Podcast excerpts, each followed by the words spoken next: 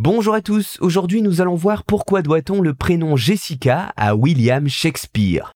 L'émergence des prénoms à travers l'histoire reste un terrain immense en perpétuelle évolution. Dans la majorité des cas, les prénoms sont le fruit de plusieurs siècles d'influence et de modifications, parfois même remontant jusqu'à l'Antiquité, pour arriver à la forme que nous connaissons d'eux aujourd'hui. Mais il arrive que certains prénoms soient l'objet de l'action d'une seule personne, qui plus est d'un ou d'une artiste, et c'est le cas de notre exemple du jour, le prénom Jessica. Ce dernier a deux possibles origines étymologiques. La première est une origine en hébreu, où le prénom apparaît sous la forme Yiska avec un Y, et une autre d'origine biblique sous le nom de Jessé. Pour retrouver sa forme finale, ou en tout cas sa forme moderne de Jessica, il faut alors se pencher du côté du célèbre dramaturge anglais, père d'Hamlet et de Roméo et Juliette. William Shakespeare écrit entre 1596 et 1597 une pièce de théâtre beaucoup moins connue et médiatisée que celle précédemment citée, qui se nomme Le Marchand de Venise. Pourquoi nous la connaissons moins? Eh bien car cette dernière présente un certain nombre de problèmes au metteur en scène en raison du conflit entre chrétiens et juifs qui figure au centre de son intrigue.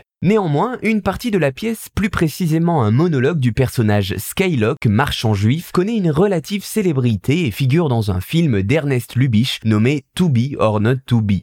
Quoi qu'il en soit, dans cette œuvre, un des personnages du récit, plutôt secondaire, se nomme Jessica. C'est la première fois, quelques années avant 1600, que les spectateurs peuvent retrouver ce prénom sous cette forme-là. Avec l'influence de Shakespeare, la pièce sera jouée malgré certaines controverses autour de son univers, et cela donnera de la visibilité à ce qui était au XVIIe siècle un nouveau prénom. Dans les pays anglophones, le prénom connaîtra une popularité importante, devenant le numéro 1 des prénoms portés dans les années 1980-1990 aux États-Unis. Voilà, vous savez maintenant que la version actuelle du prénom Jessica fut pour la première fois mise en place et utilisée par le dramaturge William Shakespeare dans une de ses pièces intitulée Le Marchand de Venise.